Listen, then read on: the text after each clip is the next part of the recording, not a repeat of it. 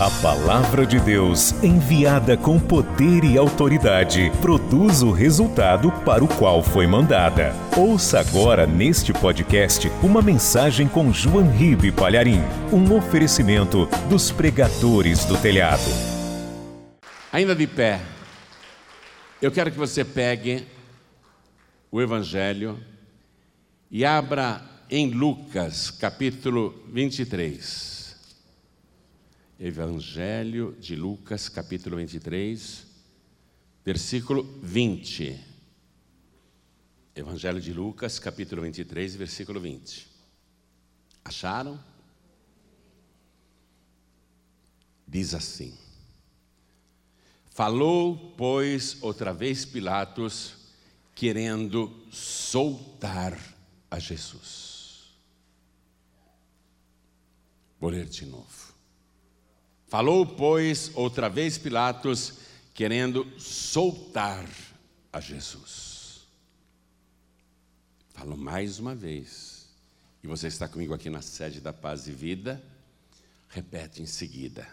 Falou, pois, outra vez, Pilatos, querendo soltar, soltar, soltar a Jesus.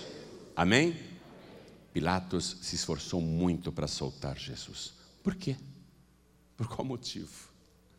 Ele que era um homem sanguinário, cruel, um homem realmente sanguinário, um homem realmente mau, ele que era uma pessoa que não se importava com a vida de ninguém, totalmente corrupto e vil.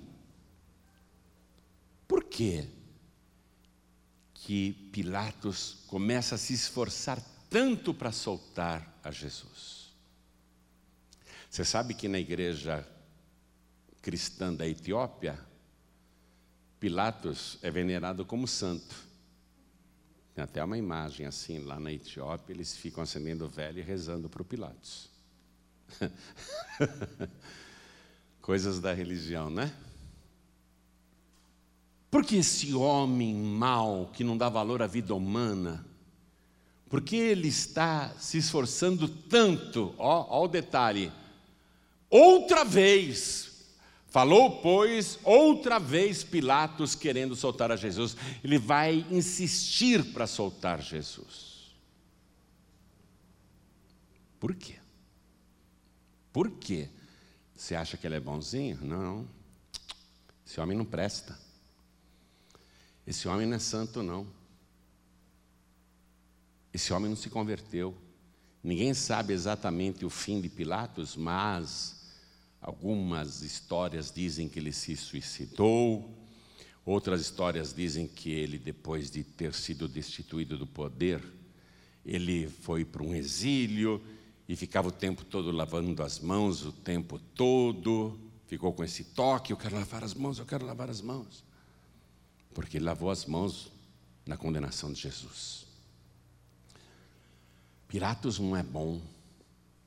Por que, que ele insiste e quer soltar Jesus? Quer saber isso ou não? Quem quer saber? Então, desocupe as mãos e dê para esta palavra a melhor salva de palmas que você já deu em toda a sua vida. E enquanto você aplaude, olha para o céu e diga assim: Bendito seja o teu nome, Senhor. Diga, diga, glorificado seja o teu nome, Senhor. Isso, vai aplaudindo e vai glorificando. Continua, continua, não para não. Pai querido e Deus amado, estas palmas são para o Senhor, não são para outra pessoa. Esta pessoa está te aplaudindo e te glorificando. Não só ela, mas uma grande multidão em toda parte te glorifica e te aplaude agora. Abre o céu para receber este louvor e sobre cada vida que te glorifica, sobre cada vida que te aplaude, derrame a tua bênção, derrame a tua virtude, o teu poder. Pai querido, o pregador não precisa aparecer. Vem com teu espírito, tome o lugar do mensageiro fale através da boca do pregador, retira tudo que se opõe à pregação da tua palavra e envia a tua palavra com poder e autoridade. E que a tua palavra vá, percorra toda a terra e produza o resultado para o qual está sendo mandada, em nome do Senhor Jesus. Diga amém, Jesus. Poder se assentar, por favor. Por que Pilatos, que é um homem que castigava as pessoas sem qualquer julgamento, um homem mau que mandava assassinar pessoas inocentes e desarmadas, como ele fez lá no Monte Gerizim, em Samaria, os samaritanos que não congregavam em Jerusalém estavam lá num grande número no Monte Gerizim, procurando uns achados arqueológicos de Moisés. E Pilatos vai com a sua tropa e mata um monte de samaritanos. Aliás, dizem que foi por isso que houve reclamação contra ele em Roma e ele teve que sair da Judéia, foi destituído do cargo de governador. Dizem que foi isso. Mas a gente vê nesse episódio dos samaritanos que ele realmente não estava nem aí com ser humano algum. Por que então Pilatos, que não era amigo de Jesus, aliás, poderia até ter Jesus como adversário, porque os judeus diziam que ele se proclamava o rei de Israel, o rei dos judeus, e Pilatos, obviamente, como romano, não ia admitir isso. Seria um adversário político. Por que, que Pilatos quer livrar Jesus? Ele quer soltar Jesus. O que é que está movendo este homem mau, este homem que não presta? Alguma coisa aconteceu porque ele era corrupto, juntamente com o sumo sacerdote de Israel, o Caifás e o Anás. Tanto que quando Pilatos pegou o dinheiro do templo para fazer o aqueduto em Jerusalém, é evidente que o sumo sacerdote concordou com aquela retirada ilícita. Pilatos não poderia chegar lá e pegar o tesouro do templo sem que Caifás não levasse a parte dele. Então, Pilatos corrupto, está agora se colocando até contra o Caifás, o sumo sacerdote. E veja, Pilatos tinha autoridade para destituir o sumo sacerdote. Ele não precisa bajular o Caifás e nem o Anás. Se ele quiser, ele nomeia outro sumo sacerdote em Israel. Pilatos agora se coloca contra a vontade do sumo sacerdote que exige a crucificação de Jesus, que incita a multidão a clamar: crucifica-o, crucifica-o. Foi Pilatos que puxou o coro. Os seus assessores acompanharam, e a multidão também. Crucifica-o, crucifica-o. Pilatos quer fazer de tudo para soltar Jesus. Eu hei de crucificar o vosso rei. Não temos rei além de César. Pilatos tenta, tenta. Tem até a ideia de colocar o Barrabás ao lado de Jesus, certo de que o povo iria soltar o inocente e benfeitor Jesus, e não o malfeitor e criminoso Barrabás. Até isso Pilato faz porque ele quer soltar Jesus. Por que, que ele quer soltar Jesus? Por que, que ele está se esforçando tanto e discutindo com a multidão para soltar Jesus? Alguma coisa aconteceu com ele. Alguma coisa grave aconteceu com ele. E eu vou te mostrar aqui na palavra de Deus. Quando Pilatos estava lá no tribunal, julgando o caso de Jesus, a mulher de Pilatos manda mensageiros para conversar com o marido. Evangelho de Mateus, capítulo 27, versículo 19. E estando ele, Pilatos, assentado no tribunal, Sua mulher mandou-lhe dizer: Não entres na questão desse justo, porque num sonho muito sofri por causa dele. Pilatos recebeu a mensagem da esposa trazida ali por secretários. A mulher dele estava apavorada. A mulher dele, naquela noite, teve pesadelos que pareciam reais. Ela se sentiu atormentada, ela gritava naqueles pesadelos, ela acordava assustada, voltava a dormir e sonhava de novo. Sonhava com Jesus e o quanto ela ia sofrer, ela e o marido, se condenasse Jesus à morte. Ela está pensando em escapar de um castigo divino. Agora, o Pilatos, quando ouve isso da sua esposa, ele ficou muito, muito, muito temeroso. Porque, ainda que ele não temesse os homens, ele temia a Deus. E a mulher dele conseguiu retratar o horror dos pesadelos que ela teve naquela noite, sonhando o tempo todo, a noite inteira com Jesus, o que ela iria sofrer se Pilatos, seu esposo, condenasse Jesus à morte na cruz, à morte no madeiro. Então Pilatos muda o comportamento ao receber essa mensagem da esposa.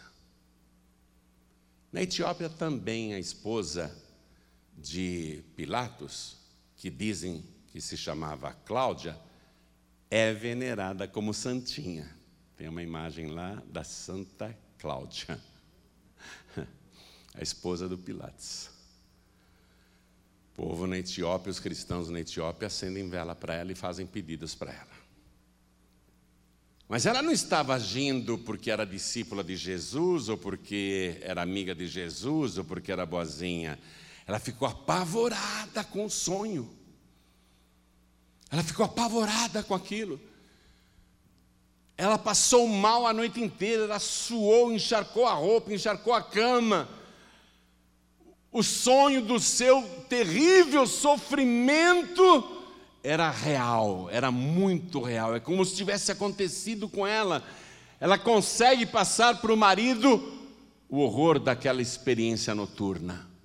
E Pilatos também fica apavorado. Foi aqui que ele mudou de ideia. Não porque fosse bonzinho, ou amigo de Jesus, ou quisesse fazer justiça. Para ele tanto faz. Ele matou tanta gente injustamente lá em Israel e nas guerras que ele fazia antes de ser governador da Judéia. Nunca teve compaixão de ninguém. Ele está agora preocupado com ele mesmo, muito preocupado, apavorado. Mas vamos analisar a situação. Bem antes de Jesus ser preso, meses antes de Jesus ser preso, Jesus comentou com os seus discípulos: O que a multidão fala a meu respeito? Quem eles dizem que eu sou? Há uns dizem que o Senhor é o João Batista, que ressuscitou, outros dizem que o Senhor é Elias, outros dizem que o Senhor é um dos profetas. E Jesus, olhando para os doze discípulos, disse: E vocês dizem que eu sou quem? Quem eu sou para vocês? Aí Pedro tomou a frente e disse: Ah, tu és o Cristo, o Filho do Deus vivo. Bem-aventurado és tu, Simão Barjonas, porque não foi a carne e o sangue que te revelou isso, mas o meu Pai que está no céu. Então Jesus começa a contar para os discípulos que um dia ele irá para Jerusalém, será preso, será torturado, condenado, depois crucificado e morto, mas ao terceiro dia ressuscitará. O Pedro, que tinha recebido aquela revelação de Deus, ele se aproxima de Jesus e fala: Não, Senhor, de modo algum vai te acontecer tudo isso. Aí Jesus, olha o que ele fala para o Pedro. Jesus diz: Para trás de mim, Satanás. O mesmo homem que minutos antes tinha tido uma revelação a respeito de Jesus, o Filho do Deus vivo, o mesmo Pedro agora está sendo usado pelo Satanás, pelo próprio Satanás, para dizer que aquilo não vai acontecer. Jesus disse: Para trás de mim, Satanás, porque me serves de tropeço. Tu não entendes as coisas de Deus, somente as coisas dos homens. O diabo não entende as coisas de Deus. Por que Jesus tinha que ser crucificado e morto? Aquele episódio mostrava a ignorância do diabo com relação à missão de Jesus Cristo. Ainda que Jesus, em vários discursos, tivesse dito: Eu não vim condenar o mundo, eu vim salvar o mundo. Eu vim dar a minha vida pelos pecadores, eu vim buscar e salvar os que se haviam perdido. Eu vim dar a minha vida em resgate de muitos. O diabo tinha um ódio feroz contra Jesus e várias vezes tentou matá-lo, fosse por apedrejamento ou lançando ele de cima de um precipício para que morresse na queda. O diabo, em várias oportunidades, tentou matar Jesus. Mas Jesus está dizendo: Eu vou dar a minha vida para salvar o mundo. O diabo não sabe como que Jesus vai fazer isso. O diabo não entende as coisas de Deus. Como que ele vai dar a sua vida para salvar o mundo? Eu preciso matá-lo antes. Tentou matá-lo apedrejado e também por precipitação do abismo. O diabo não entende as coisas de Deus. Mas o diabo vai entender. O diabo vai entender na última noite de vida de Jesus. Ali na Santa Ceia, o diabo vai entender. Ele vai entender que Jesus não pode ser morto por pedras, ou por espancamentos, ou por açoites ele vai entender que Jesus tem que ser morto derramando o seu sangue. Porque ali, na última noite de vida, Judas Iscariotes estava à mesa e o diabo também estava presente na Santa Ceia. O diabo estava dentro daquele recinto sagrado, na última noite de vida de Jesus. E ali o diabo sabe que agora o plano é o seguinte: Jesus pega o cálice e diz: Este cálice é o novo testamento no meu sangue, que é derramado por muitos para a remissão dos pecados. O diabo entendeu que é o derramamento de sangue. Então o sangue de Jesus não pode ser derramado. Ele quer que Jesus morra de qualquer maneira. Ele é inimigo de Jesus. Mas ele não entendeu como que o sangue vai ser derramado. Ele quer evitar o derramamento do sangue de Jesus. Quando Jesus foi julgado pelo Sinédrio, que era um tribunal religioso com 70 juízes, o sumo sacerdote Caifás diz assim: ele blasfemou, ele blasfemou. Ele está dizendo que é o filho do homem, o rei eterno que vai vir com as nuvens dos céus. Ele blasfemou. Ele é digno do quê? E todo mundo é digno de morte. Lá naquele tribunal, digno de morte. Blasfêmia, blasfêmia. E o que a lei de Moisés dizia sobre o crime de blasfêmia? Quando alguém blasfemar contra o Senhor, toda a congregação o apedrejará. Mas eles não podem apedrejar Jesus, porque Jesus tinha profetizado para os discípulos que ia ser crucificado. E na morte por apedrejamento, o sangue fica empossado, preso dentro do corpo do cadáver. Jesus não podia morrer por apedrejamento, porque ele tinha que derramar o seu sangue. Lá no julgamento de Jesus, o diabo viu que Caifás e Anás disseram: Vamos entregar Jesus para os romanos, para Pilatos. Foi aí que o diabo estremeceu. Os romanos não matam por apedrejamento.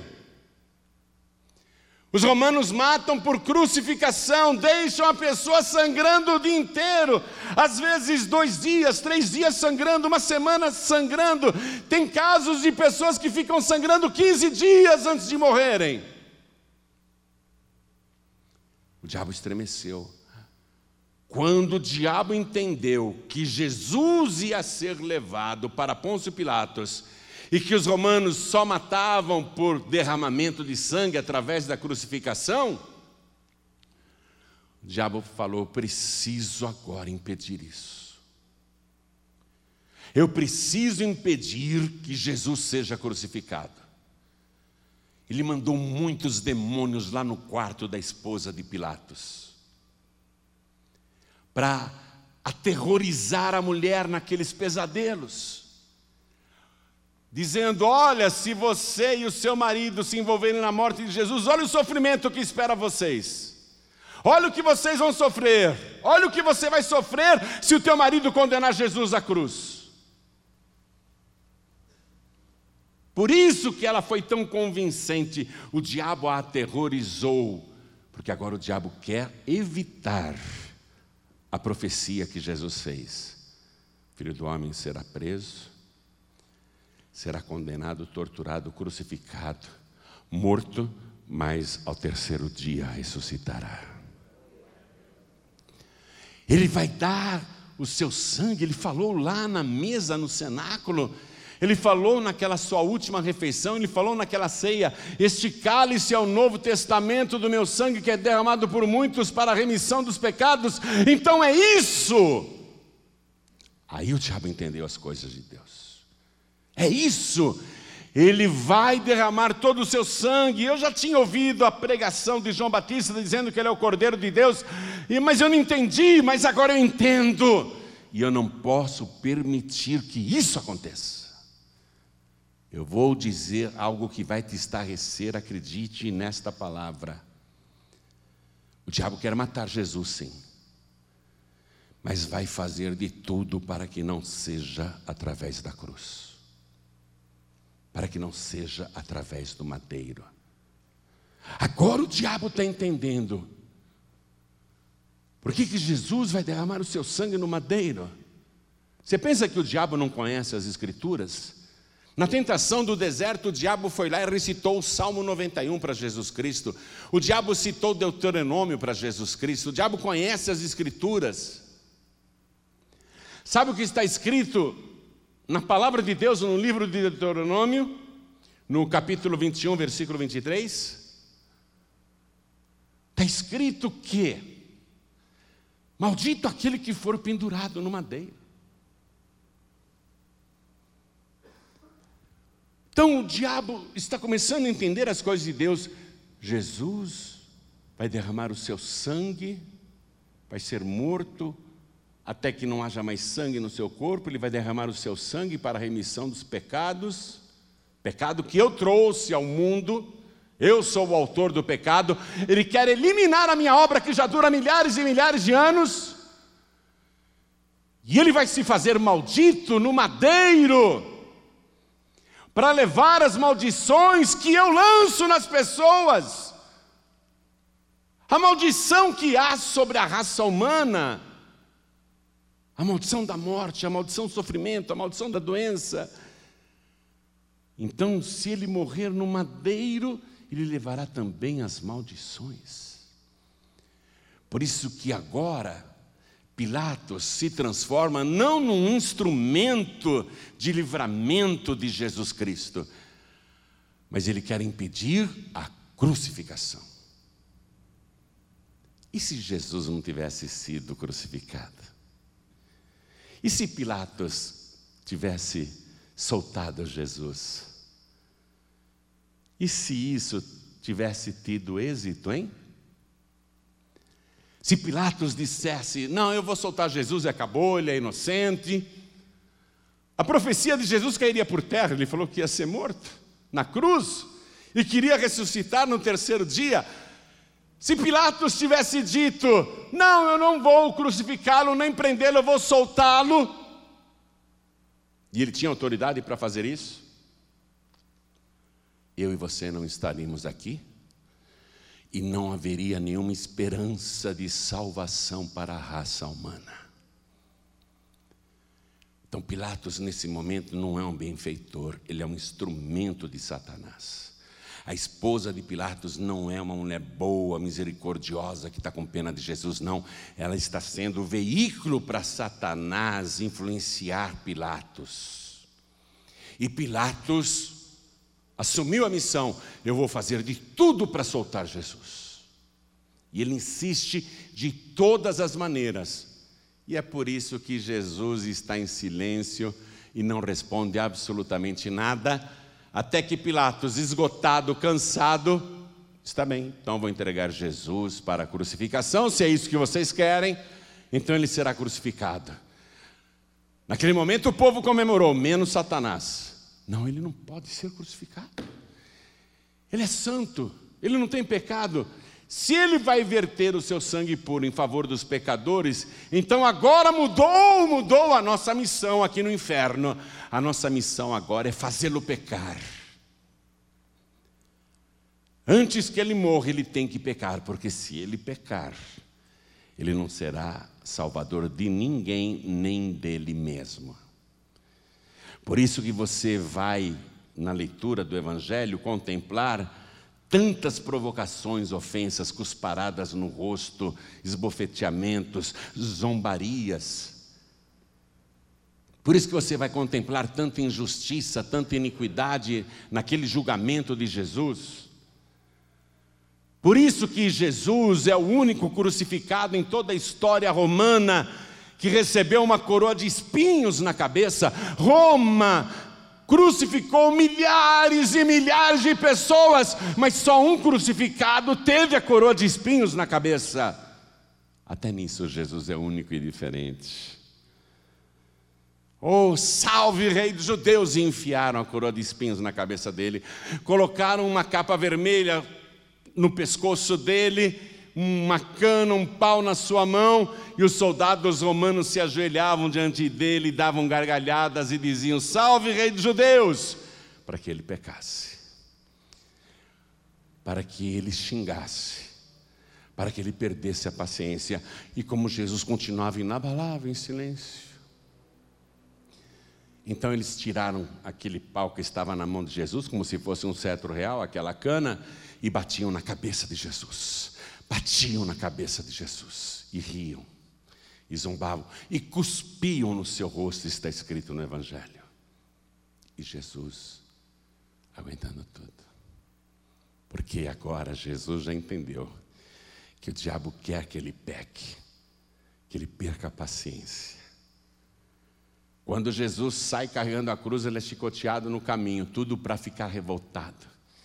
Quando colocam ele lá sobre a cruz no Monte Calvário e enfiam os pregos nas mãos e nos pés, era para ele xingar, blasfemar, rogar pragas para todo mundo. Mas Jesus diz: Pai, perdoa-lhes, porque não sabem o que fazem. Mesmo depois que Jesus estava pendurado entre o céu e a terra, pessoas iam lá no pé da cruz. Oh, o senhor não é filho de Deus? Desce daí. Desce daí. Também os sacerdotes de Israel e Jerusalém iam lá e diziam: Ué, não és o Messias? Então vai, desce da cruz para a gente acreditar em você. Vá, ah, vá, que Messias, o quê? Não consegue se salvar nem a si mesmo, quanto mais ser salvador dos outros. Zombaram, escarneceram, provocaram, para que ele pecasse. Aí o diabo incorpora no ladrão que está à esquerda de Jesus em outra cruz e provoca de pertinho o Senhor. Sai da cruz, salva-te a ti mesmo e tira-nos da cruz também, se tu és o filho de Deus. E Jesus não responde nada. E se Jesus tivesse sido solto por Pilatos? A história da humanidade seria outra. Jesus poderia morrer de qualquer outra maneira, poderiam matar Jesus de qualquer outro jeito, mas não, ele já havia determinado: eu vou ser crucificado, eu vou morrer no madeiro, eu vou derramar todo o meu sangue para remir os pecadores. Este cálice é o novo testamento no meu sangue, que é derramado por muitos para a remissão dos pecados. Jesus Cristo vai aguentar tudo aquilo no madeiro para levar sobre si as nossas maldições. Livro de Gálatas, capítulo 3, versículo 3, eu estou terminando a mensagem. Quero que você entenda isso. Aos Gálatas, capítulo 3, vamos ler o versículo 13. Cristo nos resgatou da maldição da lei fazendo-se maldição por nós, porque está escrito: Maldito todo aquele que for pendurado no madeiro. Aí, quando Jesus, às três horas da tarde, faz um esforço sobre-humano, já sem sangue no corpo, e olha para o céu que está escuro, porque houve trevas em toda a terra do meio-dia até as três da tarde. Jesus olha para aquele céu escuro, mas ele não vê trevas, não, ele vê luz, ele vê o Pai, ele diz: Pai, nas tuas mãos eu entrego o meu espírito. E ele tombou a cabeça. Quando ele tombou a cabeça, aconteceu um terremoto tanto a terra gritando: Eu não quero beber o sangue do meu dono, eu não quero beber o sangue do meu Senhor. Era tanto a terra gritando, como as profundezas do inferno estremecendo. O terremoto abalou os, os, alicerces do inferno e o império de Satanás desmoronou naquela hora. E Jesus Cristo venceu o pecado venceu a morte e vai ressuscitar. Daqui a três dias ele vai ressuscitar.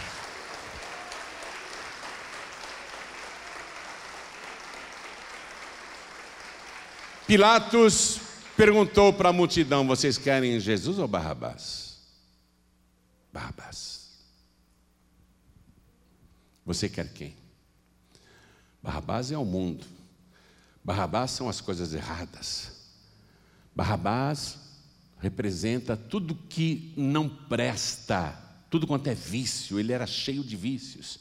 Ele tinha crimes e homicídios, ele era um assaltante e homicida, era um mentiroso, era um enganador, era um trapaceiro, era um sujeito desleal, era um homem sem caráter, era um homem vil.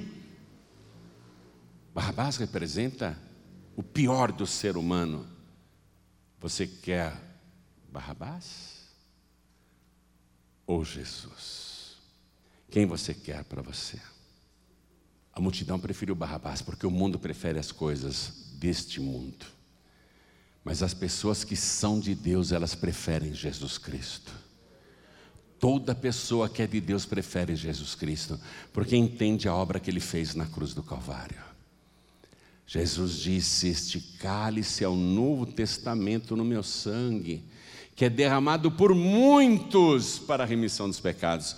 Jesus poderia ter dito, derramado por todos, mas ele disse por muitos. Sabe por que ele não falou por todos? Porque não são todos os que querem. Você não percebeu ainda? Que não são todos os que querem. Tem gente que prefere aí o Buda, tem gente que prefere o Maomé, tem gente que prefere o Kardec, tem gente que prefere o Santo Pilatos. Tem gente que prefere a Santinha Cláudia. Quem você quer para a tua vida? Quem você quer para você? Fique de pé, por favor, porque a palavra de Deus é muito clara.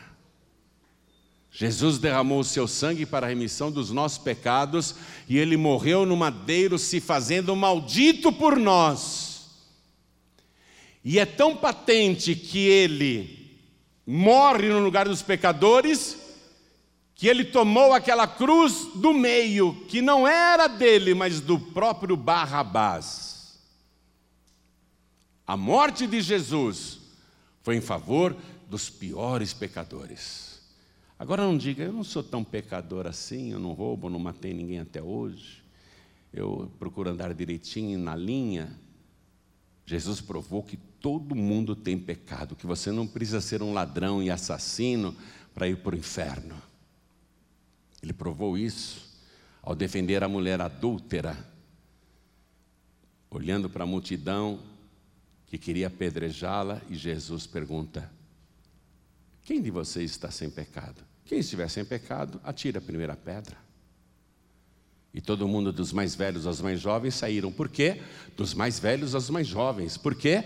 Porque reconheceram que tinham pecados. E o salário do pecado é a morte. O pecado causa a morte. Jesus morreu pelos nossos pecados.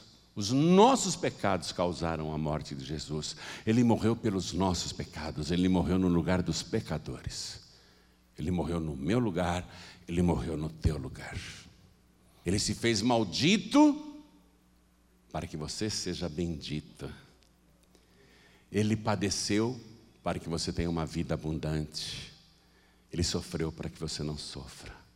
E ele morreu para que você viva eternamente. Se você quiser, é de graça. Tudo isso é de graça. Hoje Deus deseja, escute isso que eu vou falar. Deus deseja muito escrever o seu nome no livro da vida. Deseja muito. Deus deseja tanto que Ele não impediu tudo o que aconteceu com Jesus. Por quê? Por que, que Ele não impediu? Porque Ele tinha que dar a sua vida em resgate de muitos. Você faz parte dos muitos que querem ou de todos os que não querem? Jesus, ele sabe que muitos querem, mas não são todos que querem. Se você não quiser, tudo bem, você prefere, você prefere aí o, o seu jeito, a sua religião, o seu padroeiro, a sua padroeira, o seu mediador, a sua medianeira, você prefere aí as tuas teorias evolucionistas, você prefere aí, né, as filosofias de Buda, você prefere a doutrina de Maomé e de outros? Ou é problema seu, você escolhe. Jesus sabe que não são todos os que o querem. Ele morreu por todos. A palavra diz: porque Deus amou o mundo de uma tal maneira que deu o seu Filho unigênito, para que todo aquele que nele crê não pereça, mas tenha a vida eterna. É para todos os que querem. Mas Deus e Jesus sabem muito bem que não são todos os que querem, mas os que querem, os que dizem eu quero e confiam no sacrifício e na missão de Jesus e entendem o que ele fez, os que querem têm o seu nome escrito no livro da vida e recebem de presente o poder de se tornarem filhos de Deus e de quebra a vida eterna. Sabe por que eu não fiquei com medo de morrer nos 29 dias que eu fiquei na UTI? Porque a vida toda eu andei com Jesus. Enquanto eu andava e respirava sozinho, Jesus estava sempre comigo e eu sempre com Ele. Quando eu não pude mais andar sozinho e nem respirar sozinho, Jesus estava comigo dentro daquela UTI. Eu garanto para você. Se você tiver Jesus como companhia nesta vida, Ele será a tua companhia depois desta vida. Se você andar com Ele neste mundo que é um vale de sombras, Ele estará contigo quando você andar pelo vale da sombra da morte. Ele veio para todos, mas sabe muito bem que não são todos os que querem. Mas, diz a palavra, todos quantos o receberam, deu-lhes o poder de serem feitos filhos de Deus. Deus não mediu esforços para te levar para o céu. Agora é com você. A parte de Deus está feita. Agora é a tua parte. Este é o Evangelho. Qualquer outra pregação está furada. Qualquer outra pregação é balela, é fantasia, é lenda, é mistificação, é mentira. Este é o Evangelho. Que Jesus Cristo veio ao mundo para salvar os pecadores, dos quais eu sou um dos principais e estou aqui salvo. eu estou salvo. O diabo, quando olha para mim, sabe que eu sou salvo. Nunca esqueço, uma mulher foi numa macumbeira, esperou a vez dela de ser atendida. Era uma médium gorda, uma mãe de santo gordo, enorme, num vestidão branco, fumando charuto. E a mulher pegou a filha e levou meu nome escrito. Falei, eu quero destruir esse homem. Quando o espírito que estava na mãe de santo olhou o papelzinho e leu o nome e falou: Ih, não vai dar não. Esse aqui é protegido do homem de lá de cima. O diabo olha para mim e sabe que eu sou salvo. O diabo sabe que eu sou salvo. Se você receber Jesus agora, se você receber Jesus agora, o teu nome vai ser escrito no livro da vida do Cordeiro. Virá sobre você um poder que te transforma de criatura para filho de Deus, e você, no mesmo instante, vai receber o perdão de todos os pecados. O teu passado será apagado e o teu nome escrito no livro da vida do Cordeiro a todos quantos o receberam. Quem quer aqui receber Jesus como único, suficiente, exclusivo e eterno Salvador? Ergue a mão direita bem alto, todos que. Olha! Quanta gente! Oba! Deus vai ter trabalho para escrever tanto nome hoje. Faz assim. Jesus disse o seguinte: quem me confessar diante dos homens, também eu confessarei diante do meu Pai que está nos céus. Então você que ergueu as mãos, vem aqui para frente, sem medo, mantenha uma distanciazinha, os obreiros ajudem quem está vindo para frente para não ter muita aglomeração. Mantenha uma distanciazinha de um metro e meio entre você e a pessoa do teu lado, a pessoa atrás de você, e olha quanta gente está vindo, vamos aplaudir, vamos aplaudir. Olha quanta gente, Deus vai ter muito trabalho em escrever nomes hoje. Olha, olha quantas vidas sendo salvas em plena pandemia. Vamos aplaudir mais ao nome de Jesus. Eu quero chamar os filhos pródigos e as filhas pródigas pelo seguinte: vem para frente, mas mantém distância das pessoas, mantém uma distância razoável. Eu sei que você está de máscara e todas as precauções. Mas eu quero que os filhos pródigos venham para frente. Quem está sem igreja, todos que estão sem igreja, muita gente se desviou nessa pandemia, muita gente esfriou na fé e Jesus disse, profetizando sobre os últimos dias, que o amor de muitos iria esfriar. Olha só, o amor de muitos está esfriando. Quero falar com você que está assistindo pela TV, você que está assistindo pelo youtube.com.br ou pelo facebook.com.br quero falar com você que está à distância e assistiu essa palavra, ouviu esta pregação. Quem você quer? Barrabás ou Jesus?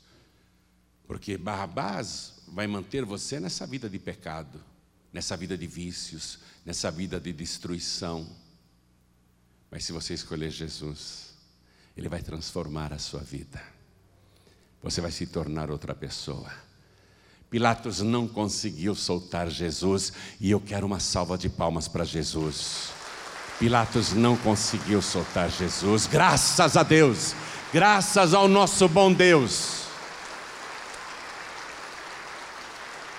Porque agora você pode ser salvo, salva, pelo sacrifício que ele fez na cruz dando a sua vida em resgate de muitos. Será que você é um dos muitos? Eu sou um dos muitos. Você que está me assistindo pela TV, você é um dos muitos? Ou faz parte daquela multidão que prefere o mundo, prefere Barrabás?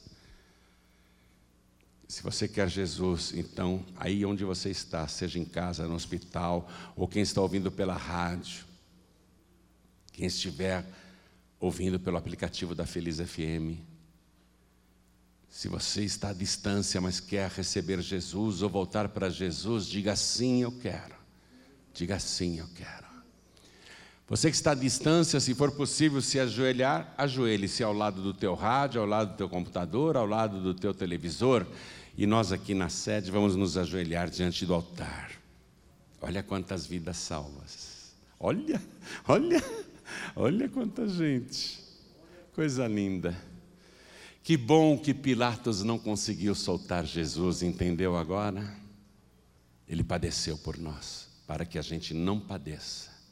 Ele sofreu para que a gente não sofra. Ele disse: Eu vim para que todos tenham vida e a tenham com abundância. Coloque a mão direita sobre o teu coração e ore assim comigo. Meu Deus e meu Pai. Isso, diga com fé: Meu Deus e meu Pai. Muito obrigado por ter me amado desta tal maneira, a ponto de me dar o teu santo filho Jesus para morrer a minha morte e morrer no meu lugar. Obrigado, Senhor, por ter ido em frente, por não ter recuado, por não ter desistido de me salvar.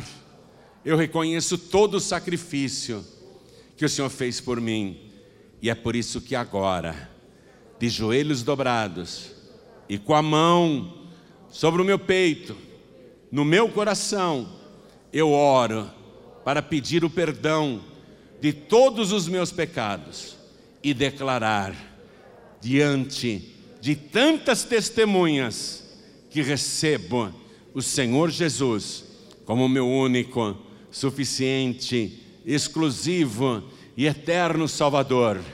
Pai bendito, escreve o meu nome no livro da vida. Eu sei que não preciso soletrar o Senhor conhece o meu nome inteiro.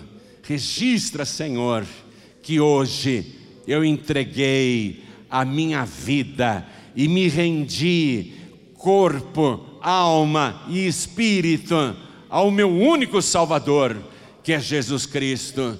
E eu te peço, meu Pai, pelo tempo que eu viver aqui na terra, me dê também o teu Espírito Santo para fazer morada dentro de mim e me ajudar nesta nova caminhada, porque eu quero perseverar na tua presença até o último suspiro da minha vida, por Jesus Cristo, o meu único, suficiente, exclusivo e eterno Salvador.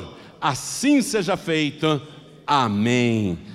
Você acabou de receber as boas novas do Evangelho através de João Ribe Palharim. Um oferecimento dos pregadores do telhado. Participe da reunião de Paz e Vida. Para informações, acesse pazevida.org.br. Paz e Vida, lugar de gente feliz e ungida.